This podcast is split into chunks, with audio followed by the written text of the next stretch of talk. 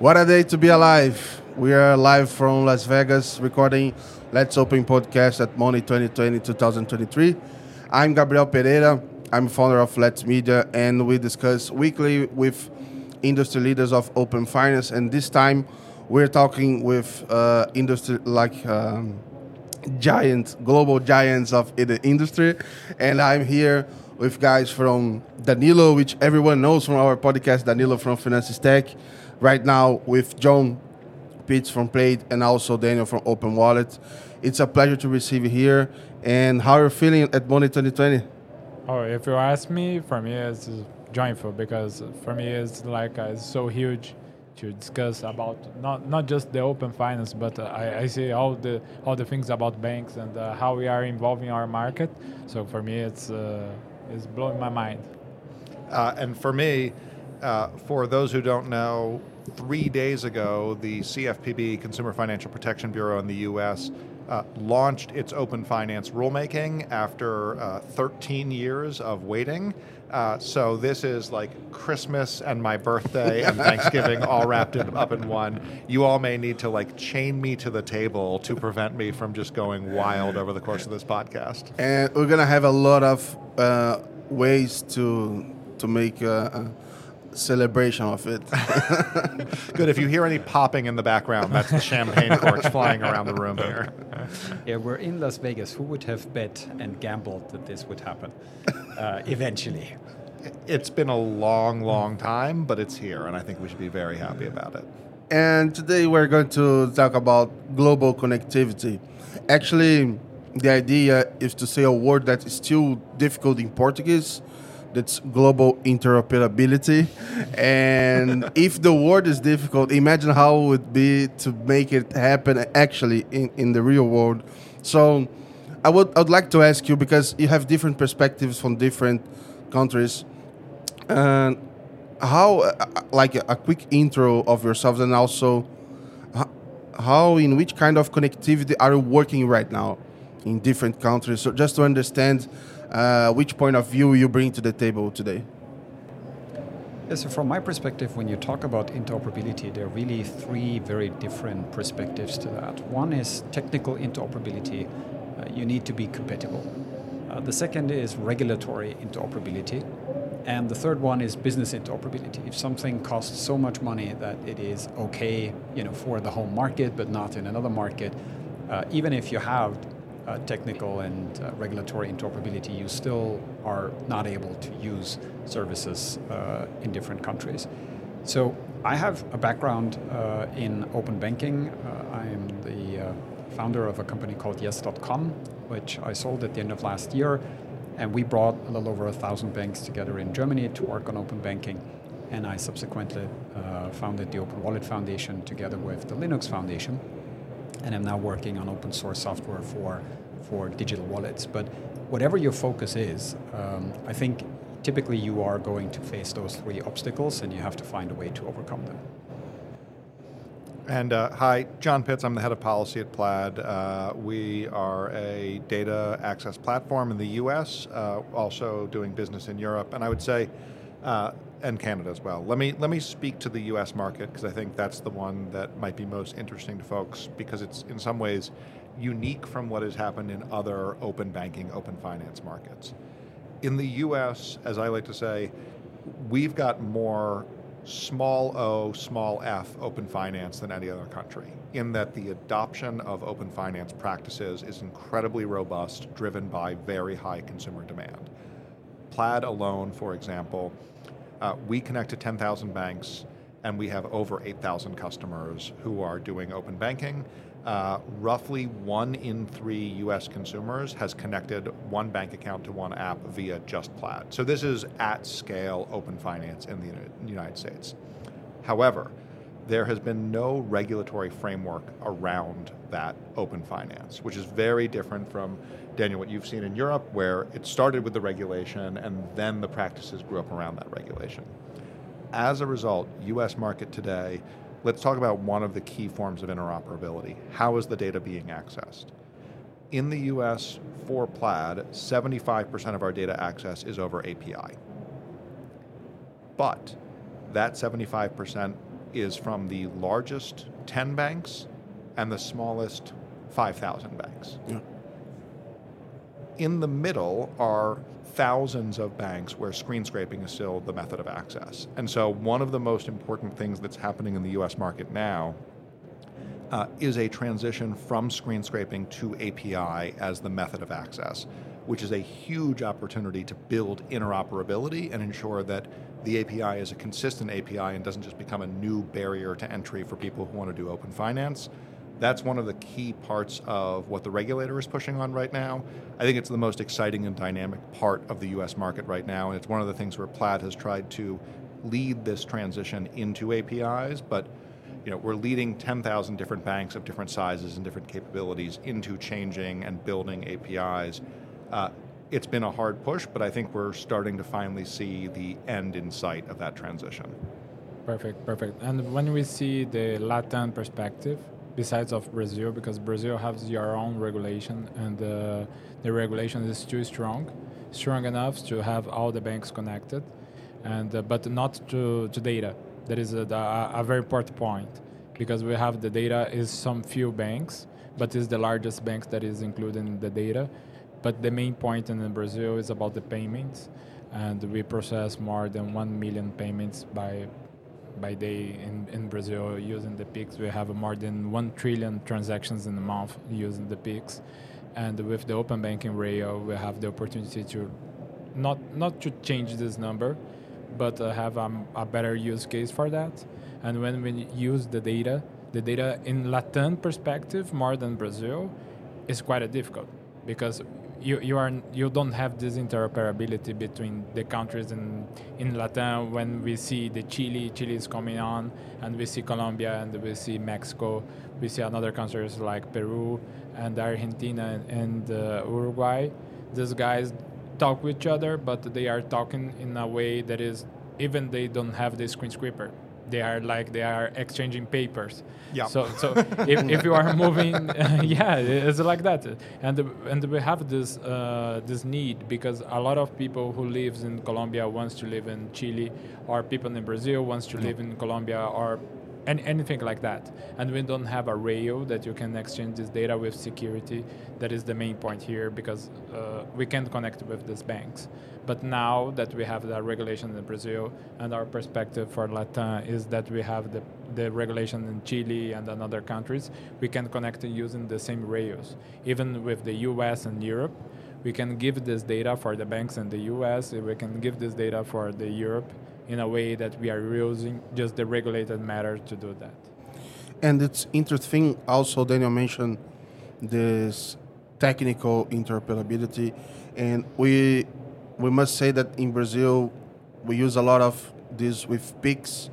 When we talk about instant payment, we talk about the ISO that we use to develop the, the um, infrastructure of the Pix. And when we talk about open finance, talk the OpenID Foundation, we talk about um, some elements that we use technically to, to this that could be reused in different markets. You mentioned that maybe we can use this in other countries, but how it, how this is working right now? I, I'm not just talking about the regulation, but that's the technical part because what I heard is that when you go to Europe, for example, you have a lot of uh, aggregators, and uh, that's a challenge be- by design because uh, you have to connect everything. Uh, so, if you want to connect, I don't know, Europe with other continents, if you want to connect with uh, other place, what what technical challenge would be? We could like uh, overcome this. Uh, how how we imagine this happening? I think it, it depends, you know, how you want to make that, that connection work. The less compatibility you have, the more you need aggregators and the more you need companies basically doing the wiring and the plugging for you. And I believe even for an aggregator such as Plaid, uh, it is actually beneficial to have a little more technical interoperability. Um, so, you know, we, I think the problem really starts even before the engineers getting together. The problem starts with the mindset. Uh, do we try to create solutions in silos, in geographical silos? Do we try to create solutions in silos pertaining about the use case? Or is there a will to say eventually the goal is to ensure that those things are going to work around the globe? And, and that's just you know, very rarely happening. Uh, and, and you know, maybe for good reason. If you are trying to start something, you try to do it first for your domestic market. But on the other hand, there are great best practices globally. And in my opinion, uh, you know, any solution should start with a view around the world, saying, okay, what are the best ideas around the globe in terms of authentication? and then for people to get together and say we don't need to reinvent the wheel. We can actually embrace uh, some ideas together. Like give you an example of a use case. I just uh, i came from brazil to Money 2020 and i bought some stuff for my podcast in brazil and i went to amazon and was supposed to receive a huge discount if i use amazon credit card yep. i should apply but I never receive a credit card from Amazon without any information that I have from Brazil. So if I have a way to bring my information from Brazil and share this information with uh, Amazon here in the US, probably I would receive uh, uh, a credit card, like a basic credit card at least. So this is a kind of opportunity of business opportunity that we are losing because uh, we are not capable to see this over uh, like between countries. Yeah. So, so, sorry, John. Just just adding the technical part of what Daniel just said, and uh, picking our example for this is that the use case, the business use case, is very clear to us. But when we are talking in the engineering of uh, IT, of technology engineering, we see a lot of trouble with that because in, in countries like our country and in Brazil, we don't have too much people who who are engaged with this project. I can say that because we was, I think, the only one in, in the region in Latam working with the OpenID Foundation for two years at least, and now with the Open Wallet, we have this uh, this thing to work with the Open Wallet. But if I do that, as a, a technical, maybe I would be the one who is working with. We, we see this in GAIN global assurance, uh, global assurance identity network. We was the only one. My, uh, me and Daniel, who is from my team, was one of one of the only only us of Latin. So this is the, the problem here that we need to engage the technical community that is larger than that. But for this, our companies like me that uh, I'm on a company who is based on the open finance, I need to to incentive my team to be part of this movement, the the technical part, the business part. That is, we have a lot of opportunity to that. So why not? Well, and that is an area where Plaid has invested in that technical part because, uh, let me, uh, Gabriel, you just gave an example of sort of the use case from a consumer perspective, but let's talk about it from a business perspective because yep. Plaid is mostly a B2B company. We support a lot of businesses, and I have never met a fintech that says, uh, Canada is our market, and we never want to expand from Canada into another market. No, that, that, that's not how you think as a founder. That's not how you think as a growing business. Your goal is if you've got a great fintech product in Canada, you'd love to launch it in the UK. If it's great in the UK, you'd love to launch it in Germany. And I think what we see here a little bit in fintech and technical standards is there's a bit of a tension between how financial services regulators think, which is usually financial services just happens in my country and I'm responsible for how it happens in my country, versus how tech folks tend to think, which is the more consistent and global this standard is, the better, because yeah. what we care about, care about is scaling and national borders don't really matter all that much for scaling technology. And what I'm optimistic on in fintech, uh, and particularly these data standards, is that uh, we've done some of this before. So if you think about SWIFT for cross-border payments, that is a standard technical language that everyone can use to move funds to any country in the world. Everyone agreed that that would be the technical standard. I think we can do the same thing in open finance. Full disclosure, uh, Plaid is on the board of one standard setting organization, the Financial Data Exchange. Uh, it does the technical standards for the US and Canada. I think there's an opportunity to either partner with some of the other groups like Berlin Group or OBIE, OBIE's successor, I guess, uh, some of those other organizations, and say, hey, is there a way for us to align our standards to each other? Because the standards are still quite nascent. The reality, just for everyone, even in the US, not every bank that is an FDX board member has exactly the same, you know, FDX API that they've deployed. Daniel and I were talking about this before. You know, even in the UK, where everyone has a government mandated, you must In use the OBI, right? And you, this is the API. Everyone go build exactly this, and then they're all slightly different, right? Yeah, yeah. So, like, if we have competing standard setting bodies and then everyone is implementing the standard slightly differently, like y- you've still got basic chaos. You don't have real interoperability. I think if FDX and others can sort of come to a uh, understanding that what we're aiming for is financial services is still going to be different in each country, but you can do a Swift-like approach to saying the data standard for those technical services uh, can be the same everywhere. That gives us the opportunity to actually have a real cross-border expansion, so that not just consumers can get that credit card when they go to a different country, but the business that wants to serve that consumer can expand into new markets and do it easily and at scale, knowing that the rails work the same way in each country as they go. And I think from a technical perspective, that's the barrier that we should be attacking from a business perspective, because the easier we make that interoperability, the more scaled opportunity there is for growth. But uh, right now, I'm trying to be like more practical, and uh, because of course the international uh, connectivity has a lot of uh, challenges. But let's start to imagine like the domestic issue, how we overcome this challenge. Because as we we mentioned right now, in Brazil we have this uh, standard, but even though we have this standard, have has like different implementations uh, for different uh, institutions. How we overcome this kind of challenges, and what we could achieve once we we we move forward. Because I don't know, we could we could have received more like use cases, more fintechs participating. I don't know how we, we could overcome this.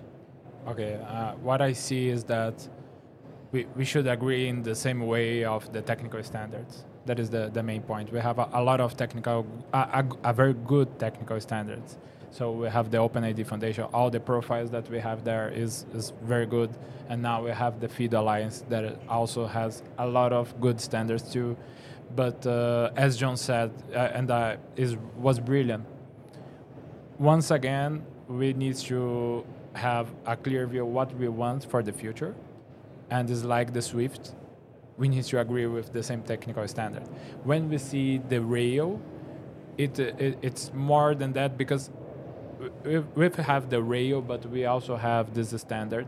A company like us that wants to provide the service of connectivity between the banks. So I want to provide this connection, I, and uh, how I provide in Brazil, I, I want to provide for another banks.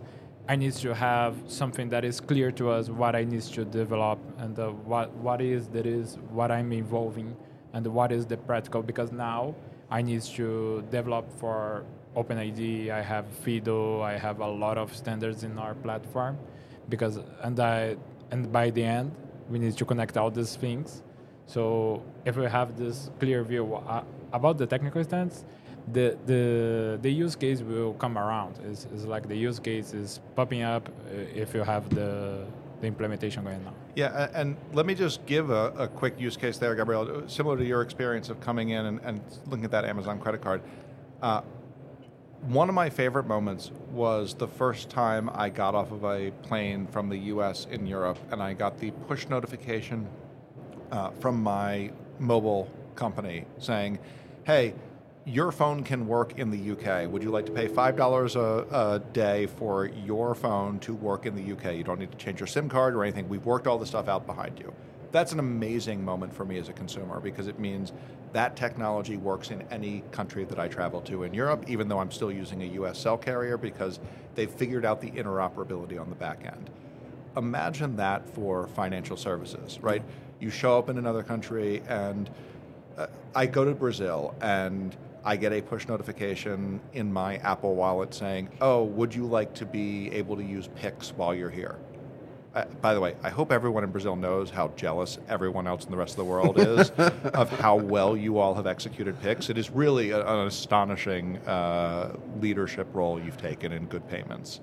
Um, but that to me is the killer use case of I can show up. I don't need to understand all of the technology. I don't need to understand, you know, how to make it work. I don't need to go sign up for anything. I just automatically can make myself eligible to the financial services of each country as I travel because the infrastructure has been built out for me. That's the use case I think we're talking about here.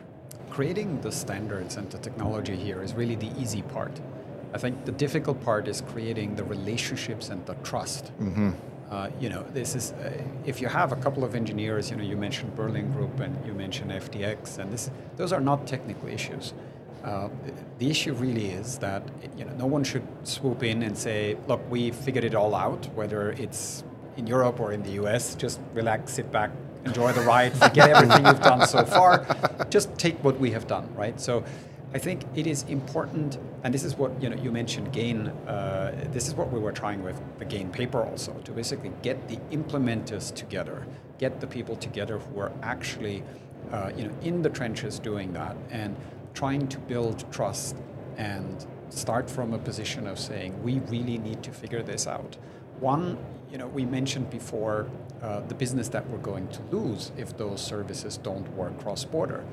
But there is something you know a lot closer to, to people. I was in China earlier this year, and I was not just unable to pay for things, but I was unable to order for food because in this restaurant they're using apps to order for food. So I literally had to have had to leave hungry uh, hadn't I been saved by a waitress who allowed me to basically use her phone to order the food and then pay for the food, and then I gave her uh, the money in cash.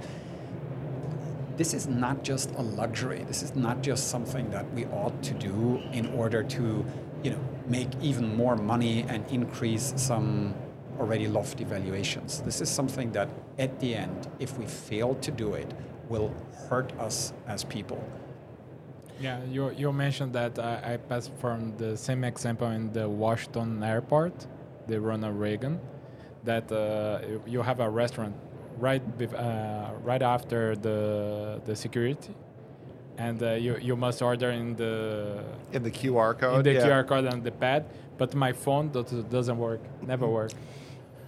We are heading to to the end of our conversation, and I want to to bring uh, one last subject to, to discussion, which is uh, the wallet situation. Because I read a recent study. I think it's I, I always mistake the the the letters, but it's CFPB. The yes. Okay, the CFPB discussing about the um, interoperability of wallets in US and uh, how this could affect the competition and better services and offering for the end customer.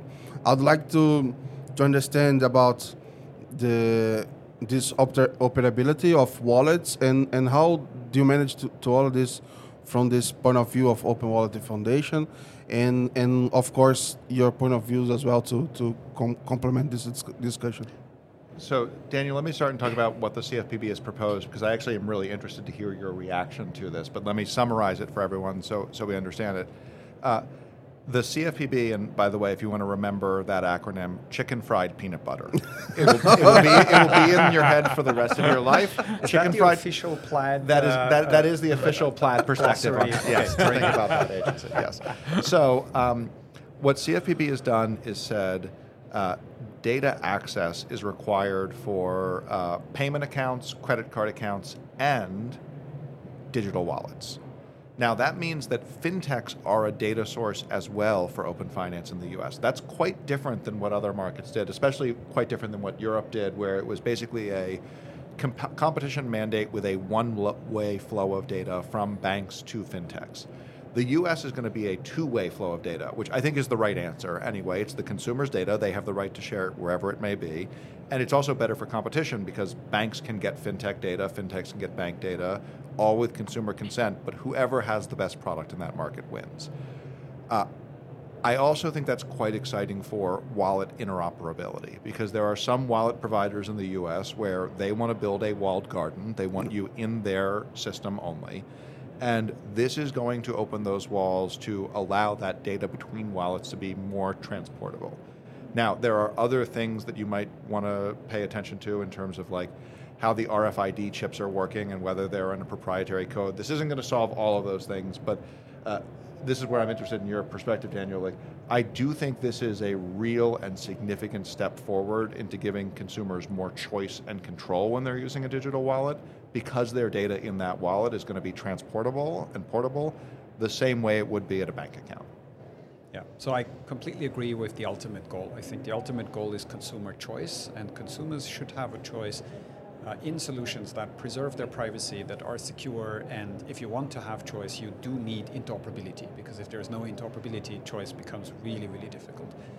And when it comes to walled gardens, it's interesting uh, when you look at this across different use cases and domains and across countries, uh, there is a danger of walled gardens on every level of the value chain. So some countries are thinking about creating a walled garden around their credentials.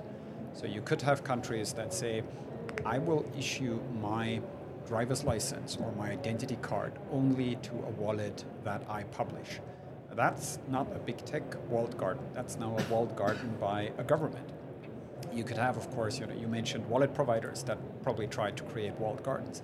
You have hardware folks that are trying to create walled gardens around specific elements of, for instance, uh, you know, chips in the mobile phone. And I believe ultimately, if we want a free flow from credentials, and it doesn't, you know, whatever that credential may be, could be access to a bank account, could be a tokenized credit card or debit card or a driver's license or car keys or FIDO pass keys, health data, uh, you know, your university degree. Ultimately, if you want those credentials to flow freely in an open ecosystem, you need to bring people together to agree on some technical standards, on some trust frameworks, and then you need to agree that this free flow is really something we all want. The public sector wants, the private sector wants, and in my opinion, there is an overwhelming consensus that is shared by most governments and most companies that this free flow is really in everyone's interest. And you know, the approach that we're taking with Open Wallet and the reason why we're focusing on open source software is because, again, just like we've seen in open banking, different jurisdictions are embracing different uh, mm-hmm. uh, credential formats and different protocols. And you, know, you have uh, W3C verifiable credentials, for instance, here in the US with the Department of Homeland Security. You have um, uh, non-creds in Canada, you have SD-JWTs and uh, MDLs uh, that the European Union is, is favoring.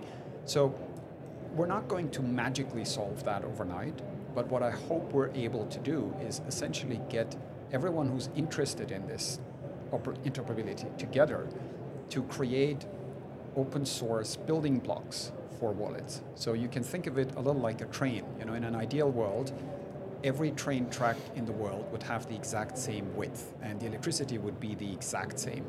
Now, that's just wishful thinking. That's not going to happen. So the next best thing basically is to say, okay, let's build some components that we as manufacturers of trains can use so that the train you are building in Latin America and you know you are building as Plaid can use those components, and as we move from one use case to another or one country to another, trains can easily adapt to the change of uh, train tracks or electricity.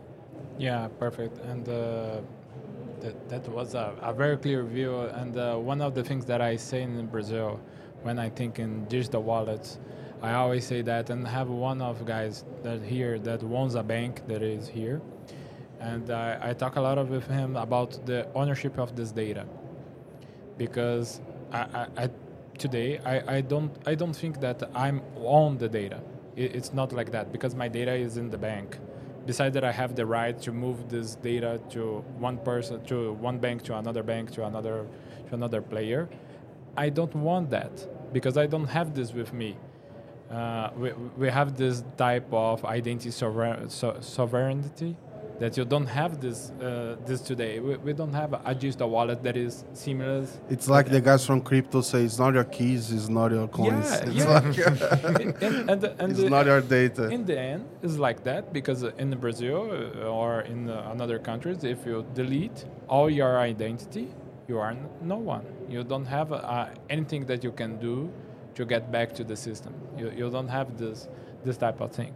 And now with digital wallets, and when you have something like that that is uh, open source, you can have a solution that you have your own i- you, you, the ownership of your identity and the, the sovereign identity that we discuss in another groups is, is very important because that is what can drive us for something that I can interoperability between countries. I can bring my identity to the US and you can bring to Brazil.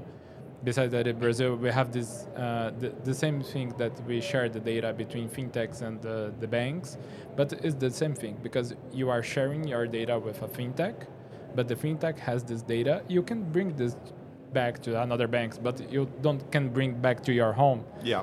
yeah, it's always like uh, on this uh, cubicle of the open banking ecosystem. And I, I would like to ask you, John, that uh, the customers of Plaid ecosystem are benefiting from like uh, identity, like facilitate onboarding, facilitating. Like they have this credential that they made in one place, but they have like an uh, easy UX in another place that in the same ecosystem right now, right? Yeah, so it, it's really just at the UX and the ease of onboard right now. It is not quite what I would consider the dream, which is federated identity, which means, you know, once you get KYC'd at one institution, that KYC is portable with you as you move. We do not have that in the US. Everyone has their own independent KYC obligations. Uh, it's a significant area of cost for most institutions to have to replicate, basically confirming the identity of It's the a same huge person market. over and over. but um, with Open Finance, identity information is part of Open Finance in the CFPB's proposal. That means that some basic ability of saying, okay, we've got the name and all the other identity information from institution one, we can populate it into institution two. We can also build in some fraud signals, you know, ways to identify whether that's a synthetic ID, whether someone is trying to blend things together, that makes that KYC process better, faster, and cheaper. It's not quite all the way there to that pure identity portability that I think we all probably want, but this is, I think, to be frank, portable identity is even harder than portable financial data and open finance to get to, and it'll be probably the next step down the market for everyone. I'd like to ask you, what is the next um, phase for interoperability, or what's the next big thing on your market, on your point of view, for each one of your three? Okay, I, I will start. For our market, we are connecting those countries that we are working on. Also, we are connecting Brazil with Chile and also with Colombia, and uh, Chile with Colombia uh, also. So we can make this data exchange be more reliable, more security. We can do this more easily for the for the banks. That is the next step that we are working on, but we are working on by our own. We don't have the regulation to that. What we are doing is like uh, we are working with the regulation in Brazil, and we work with the same regulation in Chile, and we make sure that we are seeing what is happening with this data, and we are compliant with uh, the regulation between these countries, and the data is floating with the with the consent of the customer. Great. And for us in the U.S. market, uh, the proposed open finance rule from the Consumer Financial Protection Bureau proposal already came out. Uh, comments are due December 29th. The rule is expected to be finalized fall next year. So that's the big thing. How does that rule get finalized? How does it support interoperability? Very excited to see what happens next. We launched seven months ago with 37 members. In the meantime, we are 54 with uh, Google and Microsoft, amongst others, joining Open Wallet. Uh, we're going to announce two uh, strategic relationships at uh, 1.30 p.m. here in Las Vegas, and we're very excited Wait, about tell that. us, Wait. tell us, tell us. the briefing room. The briefing room, 1 1:30 p.m. Uh, and uh, we will later this year um, formally launched the Governmental Advisory Council. Uh, we have uh, spoken a little bit about that. It's something that you know ICANN, for instance, does the, the global domain name system, and uh, we're very excited that we now have already nine countries that signed up to the Governmental Advisory Council, as we believe that you know wallets are essentially containers that will hold credentials both from the public sector as well as the private sector. So wallets really should be something that both the public and the private sectors are working on together, and this is what we're hope to be able to do at Open Wallet. So we are really excited about this year so far, and and are looking forward to um, the rest of 2023. So 11:30. Uh, 1.30 uh, 1:30. PM. Okay, I was th- I I was thinking that it was uh, uh, during the evening. No, no, no. It's, uh, we're in Europe, not in. Uh, we're in the, in the, in the US, uh, so not uh, not Latin American uh, uh, time zones, but yeah, here at 1:30 in the briefing room. Okay, amazing, amazing. Guys, I would like to thank you for accepting the invitation. It, it was amazing to receive you here. Actually, for me, it's um, a personal achievement to, to bring all of you here and make this happen during the Money 2020. So I'm, I'm really glad to, to receive you here. And I'm pretty sure that your our audience is going to be crazy listening to this episode. So thank you very much. And for everyone who, who are listening to us, we see you next week. I hope you enjoy and, and for sure share with everyone in your company. We see you on next episode. See you later. Bye bye guys. Thank you. Thank you.